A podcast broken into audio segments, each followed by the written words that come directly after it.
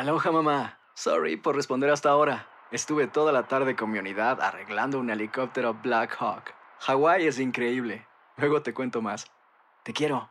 Be All You Can Be, visitando goarmy.com diagonal español.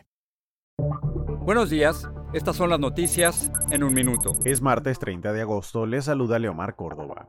Los residentes de Jackson, Mississippi, que permanecen con las calles inundadas, ahora tienen un problema mayor que es el acceso al agua potable. Esto se debe a que la principal planta de potabilización de la ciudad falló por el desborde del río Pearl. El estado declaró emergencia y se le pidió a los más de 160.000 residentes que no beban agua de tuberías de sus casas.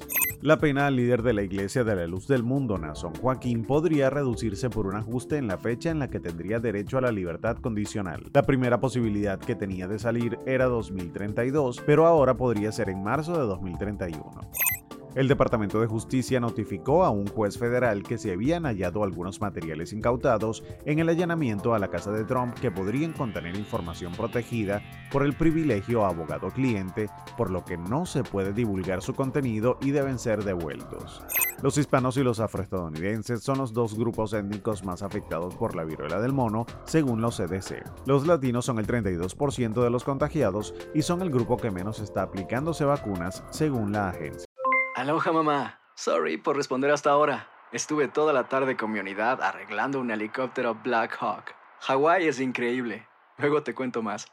Te quiero. Be All You Can Be, visitando goarmy.com diagonal español.